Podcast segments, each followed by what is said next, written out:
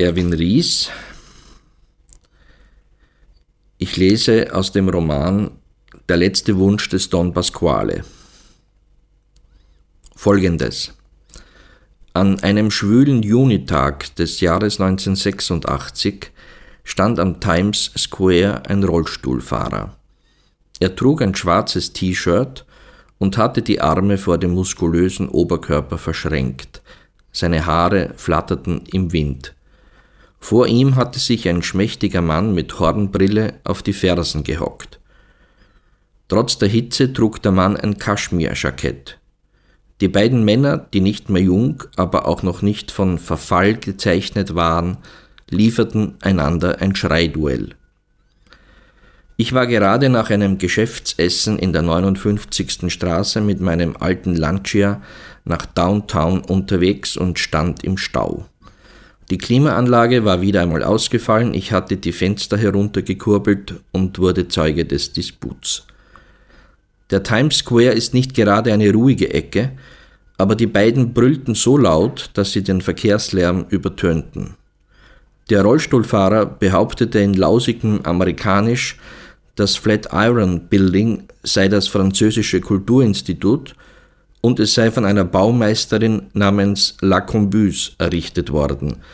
Er sprach Flatiron französisch aus und zusammenhängend Flatiron. Es klang wie der Name eines Parfums. Der Mann auf den Fersen schüttelte den Kopf und schrie in britischem Englisch zurück, das Gebäude heiße Flatiron, weil es einem Bügeleisen gleiche und der berühmte Architekt David Burnham sei dessen Schöpfer. So habe das Pseudonym von Madame Lacombuse gelautet, schrie der Rollstuhlfahrer zurück, Architektinnen hätten es Anfang des 20. Jahrhunderts schwer gehabt. Passanten hatten einen Halbkreis gebildet, sie glaubten, die beiden machten Straßentheater. Die beiden, das waren Groll und sein Freund, der Dozent. Irgendetwas faszinierte mich an dem Paar, aber ich konnte nicht sagen was. Also beugte ich mich aus dem Fenster und lud die zwei auf einen Trink ein. Das war ein Fehler. Im Leben eines Mannes gibt es Fehler, die sind flüchtig wie eine Liebelei. Sie kommen und gehen und lassen die Dinge, wie sie sind. Das sind die besten Fehler, die man haben kann. Dann gibt es Fehler, die kleben an einem wie Pech, aber mit etwas Glück und harter Arbeit wird man sie wieder los. Zu dieser Kategorie zählen politische Einschätzungen, religiöse Überzeugungen und Eheversprechen. Bleiben die schlimmsten aller Fehler, die Kardinalfehler. Sie sind mächtig wie der Ätna und hartnäckig wie ein Fußpilz, den man sein Lebtag nicht los wird. Meine Neugier zählt zu dieser Sorte. Seit ich denken kann, bin ich ihr Sklave. Dieser Kardinalfehler überschattet mein Leben und das währt immerhin schon 77 Jahre. Seit jenem Tag im Juni 1986 arbeiten die beiden für mich. Der Rollstuhlfahrer schreibt Reportagen für meinen Manhattan Wheeling Kurier, den ich aus steuerlichen Gründen herausgebe. Hin und wieder erledigt er auch Kundschafter und Botendienste in heiklen Angelegenheiten. Aus einer Laune heraus ernannte ich Groll zum Korrespondenten für Mitteleuropa und die angrenzenden Weltgegenden. Darüber freute er sich so sehr, dass ich es nicht übers Herz brachte, ihm die Wahrheit zu erzählen, die darin besteht, dass der Kurier 1200 Abonnenten hat, von denen 33 regelmäßig zahlen. Das allerdings mit einem Förderabonnement von 12.000 Dollar. Die Förderer kommen aus dem Müllbusiness und der italienischen Gastronomie aber auch zwei Buchhandlungen für Kochbücher zählen zu den Unterstützern. Groll fristet sein Leben als Invalidenrentner in einem Wiener Vorort.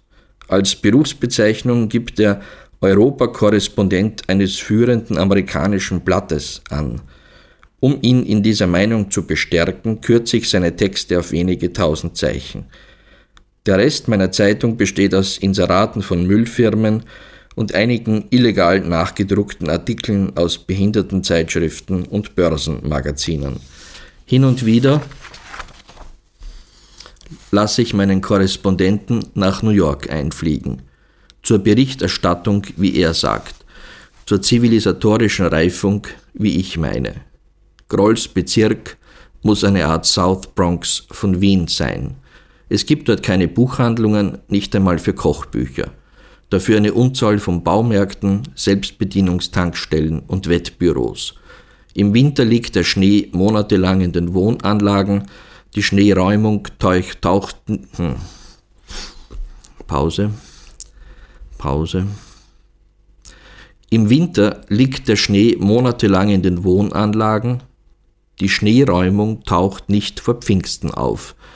Wahrscheinlich aus diesem Grund nennen die Einheimischen, die einer seltsamen Art von Humor anhängen, ihren Bezirk Florida Village. Den Dozenten habe ich seither nicht mehr gesehen. Er leidet unter Flugangst und eine Passage mit dem Ozeanliner will er sich nicht leisten.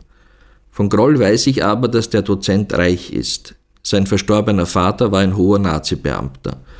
Nach dem Krieg besaß er ein paar Häuser mehr, in denen Bilder eines angeblich berühmten Malers namens Zimt hingen.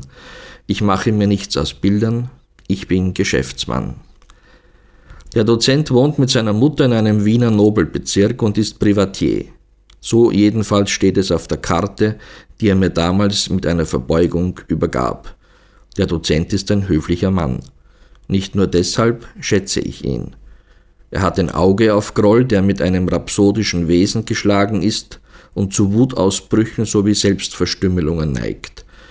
Jeden Monatsanfang schickt der Dozent einen Bericht über Groll und die Lage in Wien. In der letzten Zeit allerdings werden die Texte immer rätselhafter. Der Dozent berichtet von einem wissenschaftlichen Werk, an dem er Tag und Nacht arbeite. Wahrscheinlich eine jener Theorien, die vorgeben, das Universum zu verstehen, aber nicht in der Lage sind zu erklären, wieso die Mieten in Manhattan bei sinkender Nachfrage ebenso in die Höhe klettern wie bei steigender.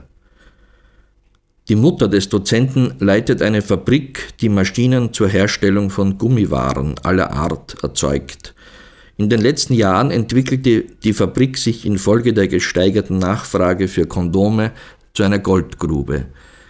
Groll behauptet nicht etwa, dass die Frau das HIV-Virus erfunden habe, er ist davon überzeugt, dass sie das Virus in Person sei. Er hasst diese Frau, weil sie ihrem Sohn den Umgang mit ihm verboten hat. Ein großmäuliger Kleinkrimineller aus der Vorstadt sei nichts für ihren schöngeistigen Sohn, dessen akademische Karriere wegen der Borniertheit einiger universitärer Kreise nicht vorankomme. In Wahrheit leidet der Dozent nicht nur unter Prüfungs- und Flugangst und seiner despotischen Mutter, sondern auch unter Seekrankheit und meidet daher Schiffe wie der Teufel das Weihwasser. Er sei eben degeneriert, ein typischer Spross der Wiener Großbourgeoisie, sagt Groll. Er hingegen sei ein Vertreter des kampferprobten Vorstadtproletariats, das alle 70 Jahre zu den Waffen greife, um die Bürgerlichen auf die andere Seite der Donau zurückzuwerfen. Den Berichten des Dozenten entnehme ich, dass die beiden nicht zusammen sein können, ohne zu streiten. Wenn der Streit zu heftig wird, trennen sie sich. Lange halten sie es aber ohne einander nicht aus. Dann treffen sie sich in entlegenen Buschenschenken zur Versöhnung und führen den Streit weiter. Grolls Texte sind schlampig geschrieben, aber sie sind auf eine anziehende Weise verrückt. Es gibt drei Leser, die den Wheeling Courier nur seiner Texte wegen abonniert haben. Nein, zwei. Einer ist voriges Jahr von der Brooklyn Bridge gesprungen, allerdings ohne das Abo bezahlt zu haben. Das Problem mit Grolls Artikeln ist, sie sind zu lang. Wenn ich ihm 10.000 Zeichen zugestehe, schickt er 50.000 in der Hoffnung, Zeilenhonorar zu schinden. Und wenn ich ihm 20.000 gebe, schickt er einen Roman. Wie in diesem Fall. Er hofft, dass ich eine Übersetzung zahle und er den Pulitzerpreis gewinnt. Was für eine Selbstüberschätzung. Für diese Schwarte findet sich niemals ein Verlag, und wenn, geht er an dem Buch zugrunde. Folgendes. Mein Name ist Joe Giordano, ehemals Giovanni Alcibiades Giordano aus Enna in Sizilien. Der zweite Vorname ist ein Tribut meines Vaters an seine griechischen Vorfahren, zumindest behauptete er griechische Vorfahren zu haben. Ich habe da meine Zweifel. Seit 1938 lebe ich in New York und ich habe meine Heimat nie wieder gesehen. Mit Ausnahme einer missglückten Anreise zur Hochzeit eines Freundes aus dem Müllbusiness im Jahr 1962 in Boston und jährlichen Aufenthalten in Kennebunkport, South Carolina, wo meine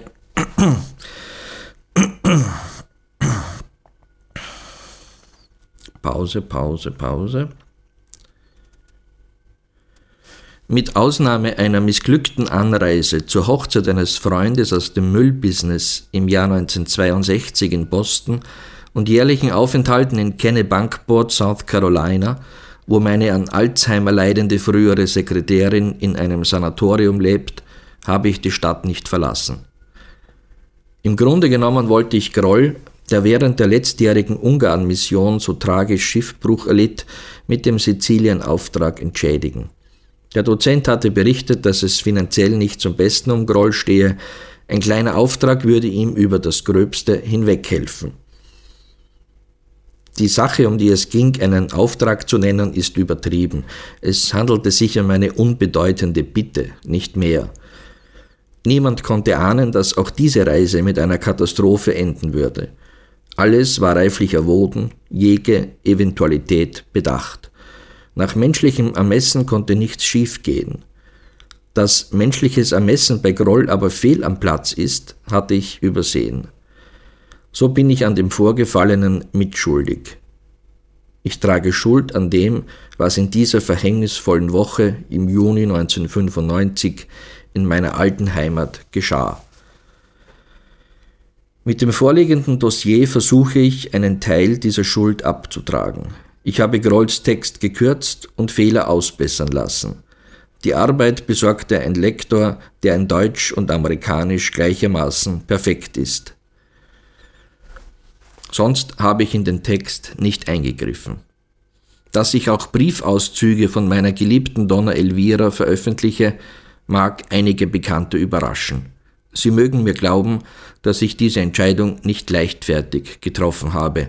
Ich bin alt und von unserer Liebe, die jetzt 60 Jahre währt, durfte niemand wissen.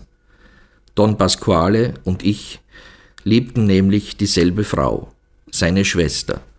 Er hat Donna Elvira nie betrogen, sie ihn schon, 17 Mal, mit mir. Joe Giordano, New York City, im Dezember 1995.